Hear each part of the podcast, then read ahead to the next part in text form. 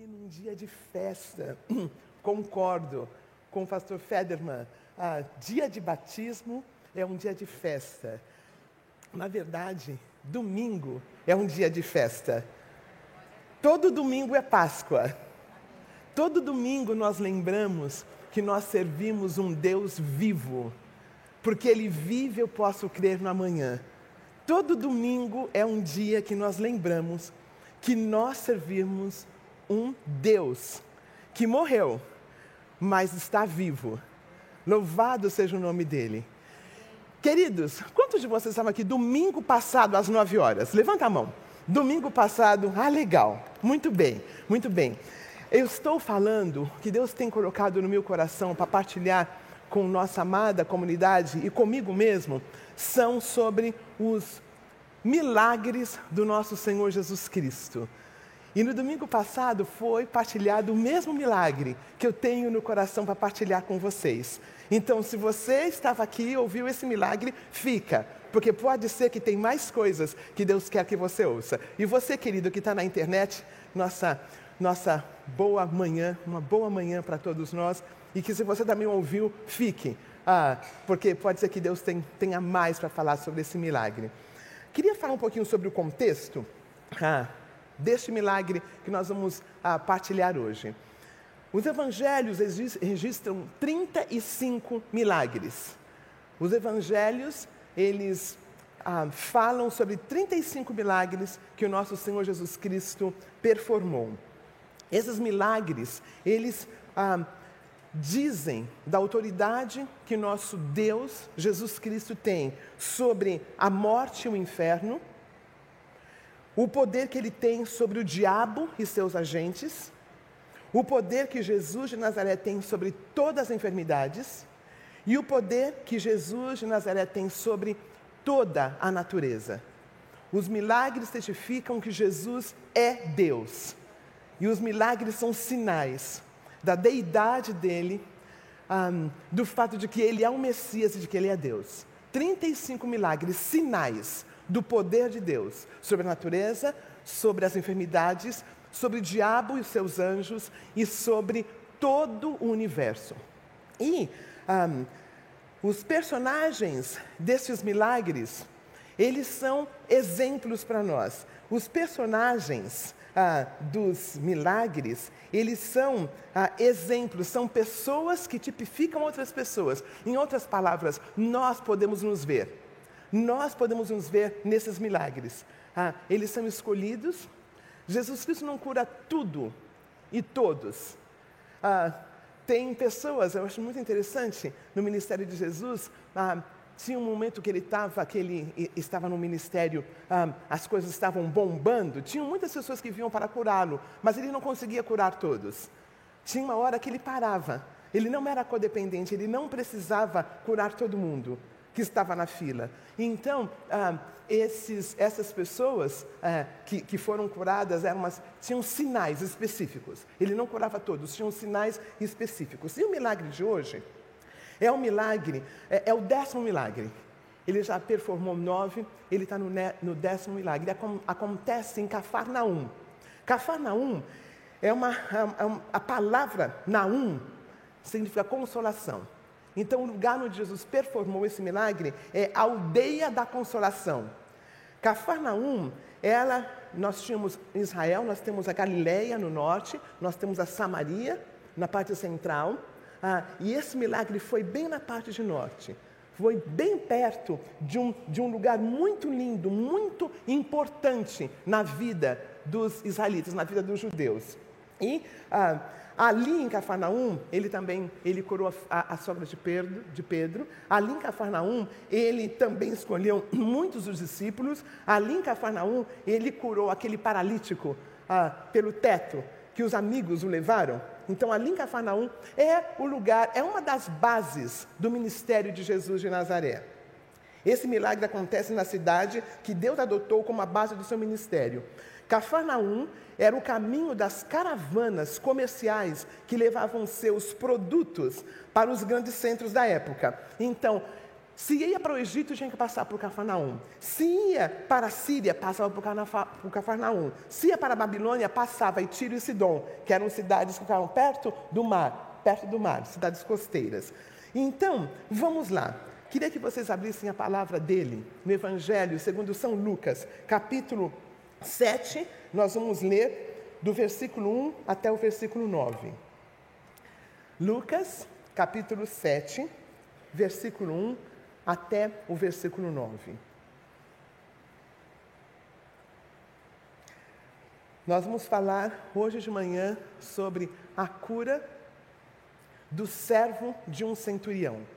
A cura do servo de um centurião. Antes de nós lermos, queria falar um pouquinho sobre o que significa centurião. O que significa esse, esse nome? Centurião era o principal oficial dos exércitos de Roma a antiga e do seu império. Centurião era o comandante de uma centúria, ah, onde estava a menor unidade de uma legião romana. Uma legião era 6 mil soldados e o centurião ele era responsável por cerca de 100. Então, eram 60 centuriões. Ah, era um oficial romano responsável pelo comando de uma guarnição de 100 homens que ficavam aquartelados em cidades estratégicas. E Cafarnaum era uma cidade estratégica. Então, eles, o comandante, eles entendiam a importância de ter ah, pelo menos um centurião naquele lugar, porque naquele lugar era um lugar importantíssimo para Roma. A responsabilidade do centurião era treinar o seu, o seu, o seu, a sua, o seu povo era atribuir tarefas, manter disciplina, permanecer ah, resoluto. Numa situação de guerra, ele precisava ser resoluto. O centurião era alguém que, pelo menos 30 anos para se tornar um centurião, porque ele era um soldado e dali ele recebia as suas promoções. Então levava por volta de 30 anos para ele poder ser um centurião. Então estamos falando de alguém de poder, estamos falando de um militar de alguém que está na batalha e representava Roma. O centurião representava Roma. Então, tudo, todo esse contexto, para nós entendermos melhor esse milagre tão ah, emblemático do nosso Senhor Jesus Cristo. Vamos lá. Lucas capítulo 7. Tendo terminado de dizer tudo isso ao povo, Jesus entrou em Cafarnaum. Ali estava o servo de um centurião doente e quase à morte, a quem seu senhor estimava muito. Primeiro fato interessante: não era normal um militar romano ter estima por um servo. A semana passada, o querido dos anjos traduziu, ele entendeu que era filho. Pode ser aqui traduzido como filho, pode ter sido filho do centurião, mas pode, pode também ser o servo. E eu estou indo pelo caminho de servo. Não era comum, não era comum um romano, um oficial romano, ter tanto apreço por um servo.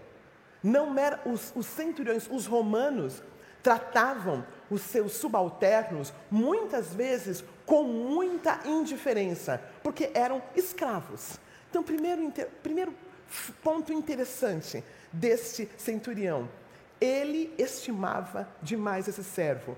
Ah, eu acredito que esse servo realmente era tão próximo à família dele que era como um filho.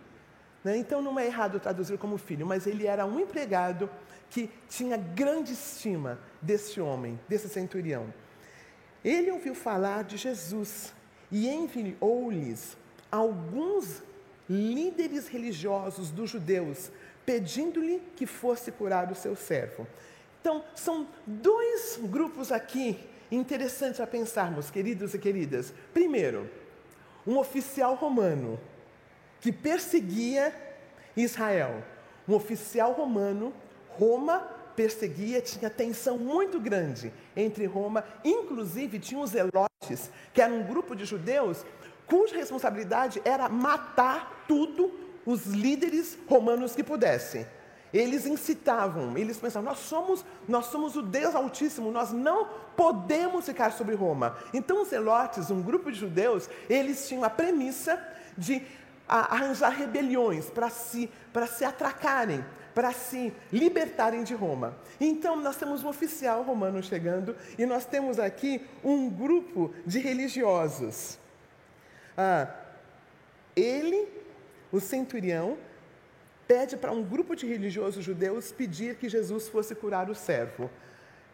Consegue perceber esses dois, essas duas, esses dois grupos aqui chegando para Jesus? Não tem nada a ver com Jesus. Não tem nada, supostamente, né, é, culturalmente falando, socialmente falando, a, a, pedindo alguma coisa para Jesus. Este homem, e eles, esses homens falam assim, chegando a Jesus, versículo 4, suplicaram-lhe com insistência: Este homem merece que lhes faça isso, porque ama a nossa nação, construiu a nossa sinagoga. E sabe o que Jesus fez? Foi com eles. Jesus foi com eles, religiosos que não tinham muita atenção com Jesus, e esses religiosos falam: olha, ele merece. Na verdade, os estudiosos, eles, eles, eles é, reconheceram essa sinagoga que esse centurião ah, construiu. De fato, foi construída uma sinagoga e foi um centurião romano quem construiu. Jesus foi com ele. Continuando nosso texto sagrado, um, já estava perto quando o centurião mandou amigos dizendo a Jesus: Senhor, não te incomodes, pois eu não mereço receber-te diante do meu, ah, debaixo do meu teto. Por isso nem considerei digno de ir ao teu encontro. Segundo Lucas, quando ele pede para os homens da, da sinagoga, pedindo que Jesus fossem até lá, quando Jesus está indo, ele manda amigos dele dizendo: Olha, não vem não, Jesus. Eu não sou digno. Eu fiquei pensando assim: de onde vem esta timidez do centurião ter pedido para Jesus ir? Quando Jesus está a caminho, ele fala: Não, Jesus não vem não. E eu me lembrei de algo que aconteceu aqui na nossa comunidade alguns anos atrás. Alguns anos atrás, nós, um, os voluntários, foram chamados e alguns líderes da nossa comunidade fizeram a lavagem dos nossos pés. Eu era uma voluntária e eu me lembro ter chegado, eu não sabia do que ia acontecer. E a pessoa que veio lavar os meus pés ah, chamava-se Adriana, a nossa ministra de louvor, que está louvando ao Senhor nos céus agora. Irmãos e irmãs, eu fiquei tão constrangida. Pensa num constrangimento daquela mulher, aquela serva de Deus, aquela voz linda, líder do ministério, líder da nossa, da nossa música, do nosso louvor. Quando ela chega com a toalhinha, quando ela senta no chãozinho e pede para eu tirar o meu pé, eu fiquei tão constrangida. Eu falei, pensei comigo, deixa eu lavar o teu, Adriana. Deixa eu lavar teus, os teus pés constrangimento é algo que vem. Eu nunca imaginei que eu teria. Eu nunca imaginei que eu teria, mas eu tive. Eu imagino que esse comandante aqui, ele ficou constrangido quando ele pensou no Deus, porque esse homem conhecia Jesus. Por incrível que pareça, era um centurião militar, provavelmente um prosélito, segundo, segundo alguns, alguns estudiosos. Ele conhecia Jesus. Ele faz essa sinagoga que é tão conhecida, que ficou tão conhecida. E ele fala: não, não vem não. E aí, segundo nossa história, então, em primeiro lugar, nós percebemos um homem cuidadoso com seu servo. Nós percebemos um homem que, reconhe... que era reconhecido pelos anciões da cidade. Nós reconhecemos que ele tinha amigos. Ele tinha amigos. E aí, nós vamos ver o que ele fala. Eu não sou digno. Aí eu pensei assim: se ele fez uma sinagoga para os judeus adorarem, ele estava ali fazendo algumas coisas, mas ele não reconhece isto como a dádiva dele. Ele não reconhece, ele fala assim: Eu não sou digno. Por isso nem considerei digno ir ao teu encontro, mas dize uma palavra e o meu servo será curado. Dize uma palavra este centurião sabia do poder da palavra do nosso Senhor Jesus Cristo. É o décimo milagre. Então ele já ouviu aqui no que Jesus era capaz de fazer. Ele já tinha visto, ele já tinha ouvido, e ele entende algo muito profundo: que a palavra de Jesus era só o que ele necessitava. Ah, aí ele fala no versículo 8, eu queria parar uns minutinhos nesse versículo. Versículo 8 ele fala assim: Eu também sou homem sujeito à autoridade, e com, sauda e com soldado sob meu comando. Eu digo a um vai, e ele vai. Eu digo ao outro venha, e ele vem. Eu digo ao meu servo faça isso, e ele faz. Vou ler o versículo 8 de novo. Pois eu também sou homem sujeito à autoridade, e com soldados sob meu comando. Eu digo a um, vá, e ele vai. Eu digo ao outro, venha, e ele vem. Eu digo ao meu servo, faça isso, e ele faz. E esse é um, é um, é um dos dois pontos que eu gostaria de salientar nesse texto. Cornélio sabia quem ele era. Para que alguém seja humilde, ele ou ela precisa saber quem ele ou ela é. O requisito para a humildade é saber quem eu sou. Só é humilde quem sabe quem é. Só é humilde quem sabe quem é. Nós confundimos humildade com fraqueza. Nós confundimos humildade com, com, ah, com várias coisas. Só é humilde quem sabe quem é. Essas características que nós vemos desse centurião está baseado no que eu chamo de egosintonia.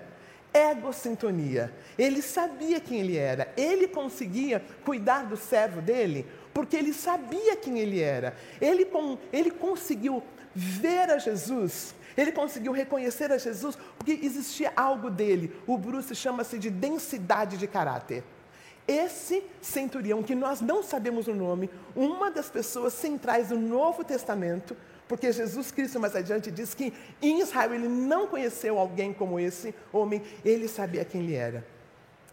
E eu queria, nesse, nesse versículo 8, falar de alguém que eu tenho lido, que tem me abençoado muito. Ele chama-se Lacan um, é um profissional da, da, da saúde, um psicanalista. E ele fala sobre os estádios de espelho. Ele fala sobre quando é que nós sabemos que a gente é a gente. Um, e ele fala de três estágios.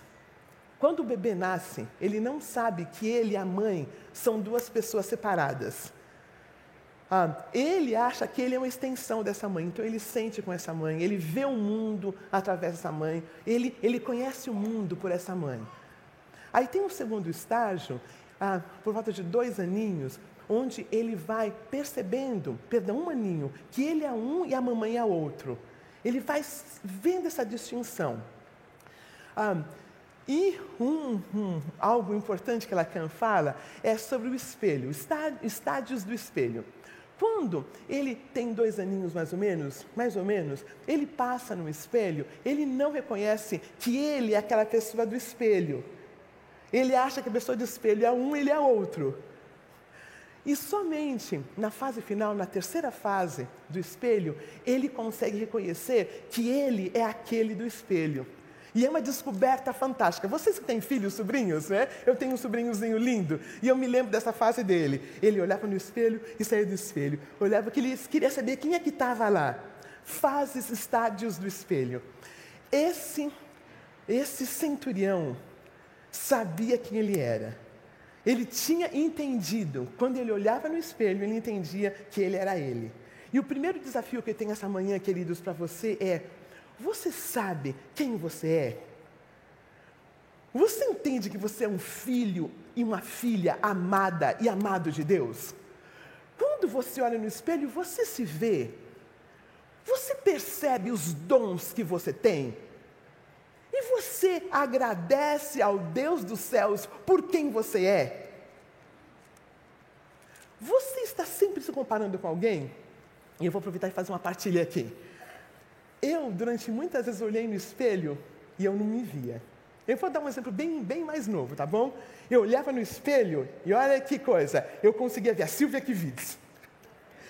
Se veste tão bem, eu queria ter, é tão fina, que mulher linda. Eu me via. Aí vou contar pior para vocês. De vez em quando eu olhava no espelho e via Ed Reykjavitz. que absurdo. Aquele homem assim que fala. Aí, nesse processo de falar com vocês, eu estou conseguindo olhar no espelho e ver a Roseni, ô oh, Glória. Entende o que eu estou falando?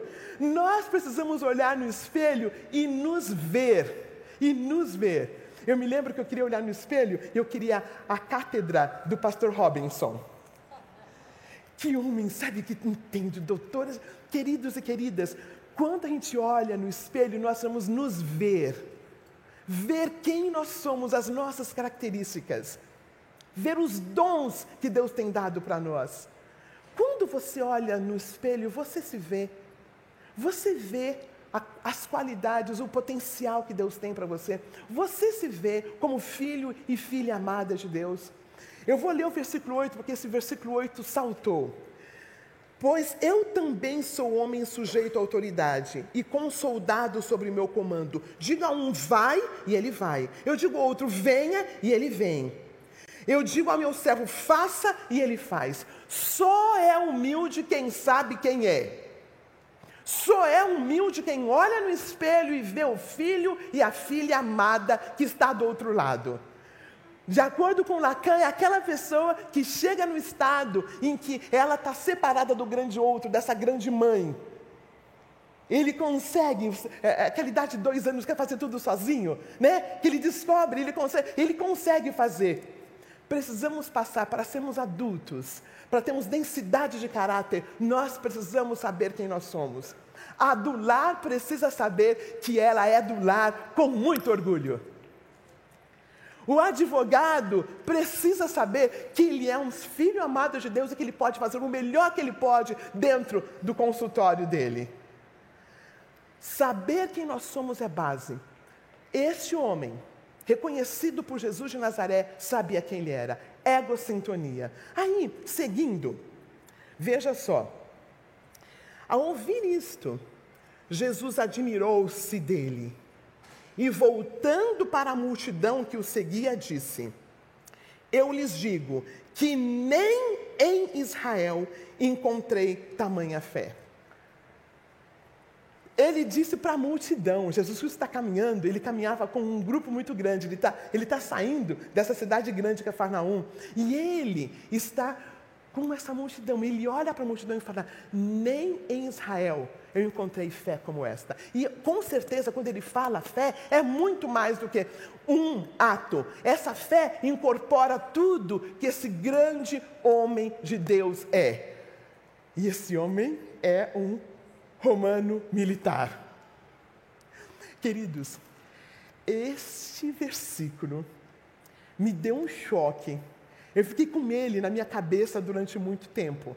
Porque eu pensei aqui, como é que Jesus faz um elogio desse para um gentil? Imagina que ele nem tinha decorado a Torá como todo judeu. Imagina que ele não tinha sido criado no meio religioso como todo judeu. Imagine que ele está servindo Roma. Ele serve Herodes, que é uma raposa, segundo Jesus mesmo diz. Ele segue um povo opressor. Esse homem representa a opressão. E Jesus faz um elogio desse. Porque Jesus Cristo não se preocupa com o nosso papel social, mas sim com o nosso coração. Jesus Cristo olhou o coração desse homem e não a patente desse homem. Jesus Cristo olhou o coração desse homem. Aí eu pensei assim: então, esse homem tem maior fé do que os próprios discípulos dele.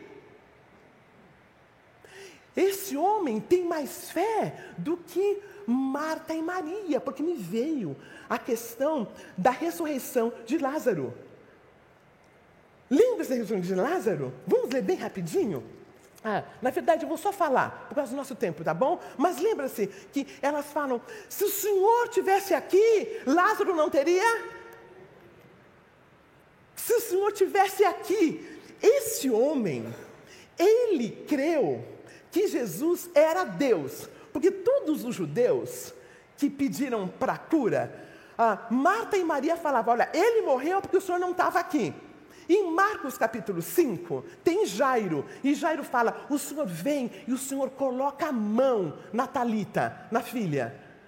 Em Marcos capítulo 6, os, os, os, vários, vários amigos do, do, cego, do surdo, gago, também falaram: o Senhor vem e o Senhor coloca a mão. Os judeus acreditavam que para serem curados precisavam da presença física de Jesus de Nazaré.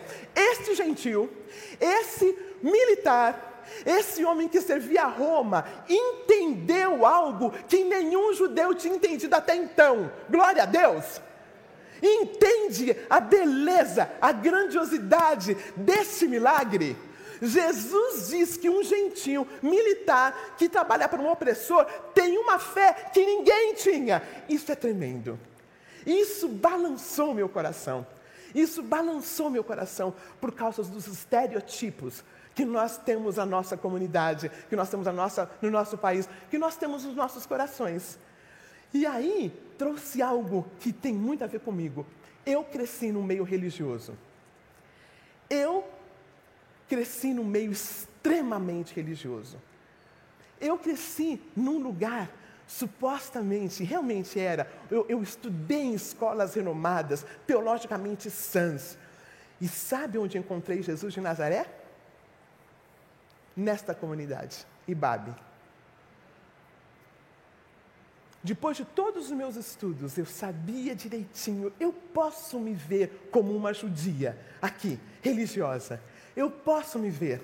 Eu posso me ver como aquele filho mais velho do irmão do, do, filho pródigo, aquele que ficou reclamando porque o irmão foi e depois fez uma festa. Eu consigo me ver naquele filho mais velho. Eu consigo me ver como uma judia vivendo na época de Jesus de Nazaré que não o reconhecia como Jesus. Eu consigo me ver. Mas pela graça de Deus, Jesus olha o coração. E Jesus cuidou de mim e trouxe nessa comunidade, no, na qual eu conheci a graça, a misericórdia e o amor de Jesus. Não é um contrassenso? Como que alguém pode estudar tanto e perder Jesus de Nazaré? Como que um gentil, servindo Roma, como um gentil que serve a Roma, que não conhece a Torá, que não cresceu no mundo religioso, pode receber um elogio desse de Jesus de Nazaré. Vocês entendem a grandiosidade disso, queridos e queridas? É algo chocante. É algo chocante. Eu vou ler de novo. Jesus admirou-se dele e, voltando-se para a multidão, disse: Eu lhes digo que nem em Israel encontrei tamanha fé nem em Israel. Querido e querida, você quer ser essa pessoa que tem esse coração, independente, independente do que você faz. Você que está nos ouvindo, você que está nos ouvindo, que tem uma profissão que é meia complicada, eu falei uma, né? Advogado. Você pode ser um advogado que ama a Deus. Você pode ser um advogado, você pode ser um influencer né? Tem essa profissão agora, né? Que eu acho que deve ser horrorosa. Mas você pode fazer isso? Ops, falei. Mas você pode fazer isso e servir a Deus. Porque se esse centurião, se esse centurião tinha um coração puro, nós podemos ter um coração puro, não importa em que lugar da sociedade estamos. Não importa qual é a profissão que temos, nós podemos ser tocados pela graça e misericórdia de Deus. Amém? Eu acho isso fantástico. Você que não conhece muito a Bíblia, ai, eu não sei nem orar. Glória a Deus. Porque você pode aprender. É mais fácil você do que eu, que tem tantas escolas teológicas. Jesus de Nazaré olha o nosso coração. Jesus de Nazaré não está interessado na nossa profissão, ele está interessado no nosso coração. Jesus de Nazaré não se preocupa com estereotipos. Estereótipos não é uma questão para Jesus de Nazaré. Você é do lar, faça o melhor. Você é advogado, faça o melhor. E eu vou falar de uma: você é político, faça o melhor. Você é político, faça o melhor. E outro desafio, queridos, que Deus tem colocado no meu coração. Nós não temos o direito de julgar a profissão do outro. Nós não temos o direito de julgar o partido político do outro. Nós não temos o direito de julgar com estereótipo o outro. Aquelas brincadeirinhas, né? Ah, ah, ah, do Nordeste, ah, do lar, ah, da direita, ah, da esquerda. Isso morre em nome de Jesus. Isso morre em nome, porque Jesus não se importa, ele se importa com o coração. Vai ter pessoas de esquerda que amam a Deus, glória a Deus. Vai ter pessoas da direita que amam a Deus, glória a Deus. Não é, eu não ouvi muito amém, não. Amém. porque nós estamos na igreja de Cristo, amém? Na igreja de Cristo, se Jesus Cristo ele falou da fé de um centurião romano, de um cara que trabalhava para Roma, de um cara que trabalhava para Herodes. Há esperança para todos nós. Há esperança para todos nós. Queridos e queridas, eleições estão vindo. E eu vejo o povo de Cristo junto. Eu vejo as nossas casas juntas. Eu vejo as nossas comunidades juntas, porque não vai ser política que vai nos afastar um do outro. Semana passada, o pastor falou que nós somos irmãos, não foi? Se Jesus chama Deus de Pai, se Ele é Pai, nós somos irmãos, nós não vamos brigar por picuinhas, amém?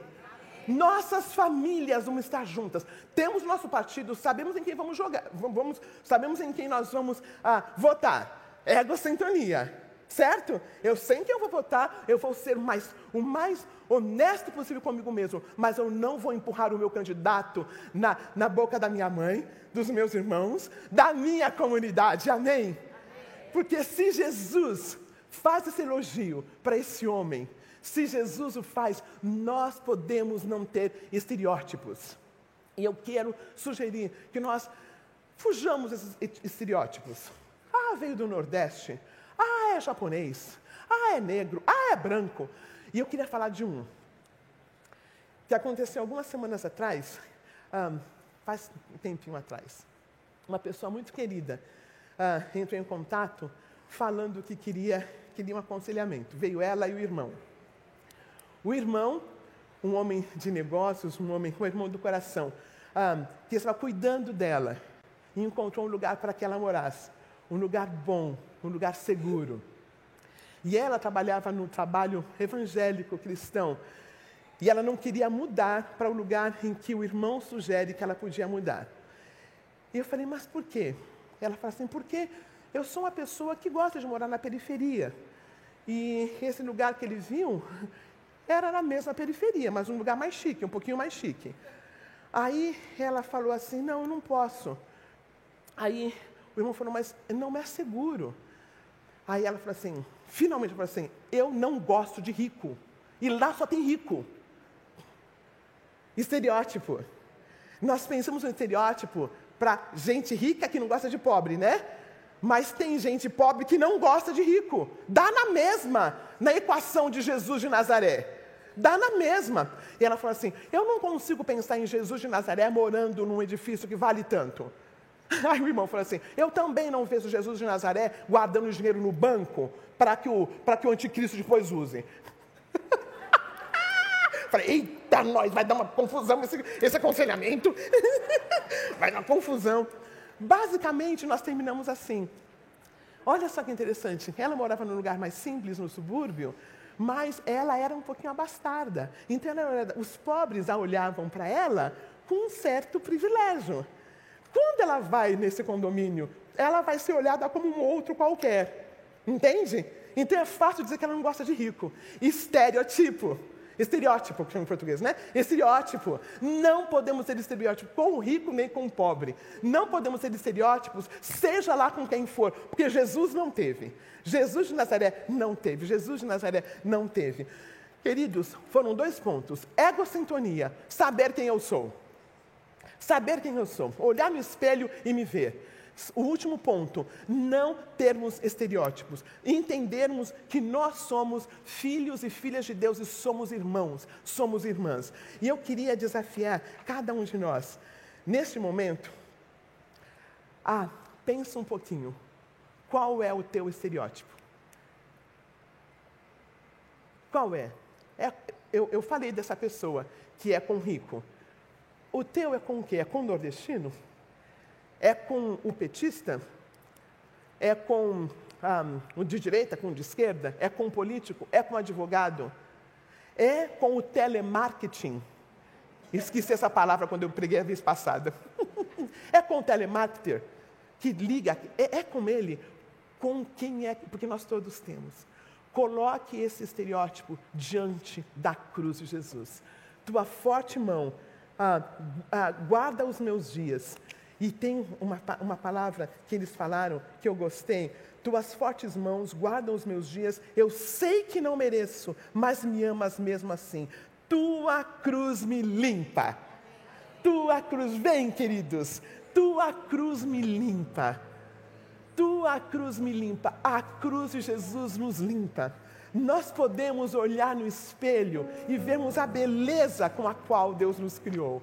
Eu posso olhar no espelho e ver a Roseni. Você pode olhar no espelho e ver você com a beleza que Deus te deu, com as qualidades que Deus te deu, e não tem que ter vergonha das mesmas. Se você é bom na comunicação, não tenha vergonha. Se você é bom nos estudos, não tenha vergonha. E não importa a área que Deus te colocou. Queridos e queridas, existem centuriões romanos em todas as áreas, isso me comove. Existem centuriões, sabe uma coisa que me chama a atenção? Quando ele chegou para Jesus, ele chegou limpinho. Ele não falou, olha, eu construí lá, eu construí lá para os judeus adorarem. Ah, os homens religiosos que chegaram falaram: olha, o senhor atende esse cara porque ele é dos nossos. Não foi? Os amigos, os, os judeus? O Senhor atende, mas ele chegou limpinho. Para que nós cheguemos na presença do nosso Senhor Jesus Cristo, recebamos a bênção, pedimos olhar limpinhos. Sem achar que Ele tem que cuidar da gente, mas nós podemos chegar com a decência, com a densidade de caráter.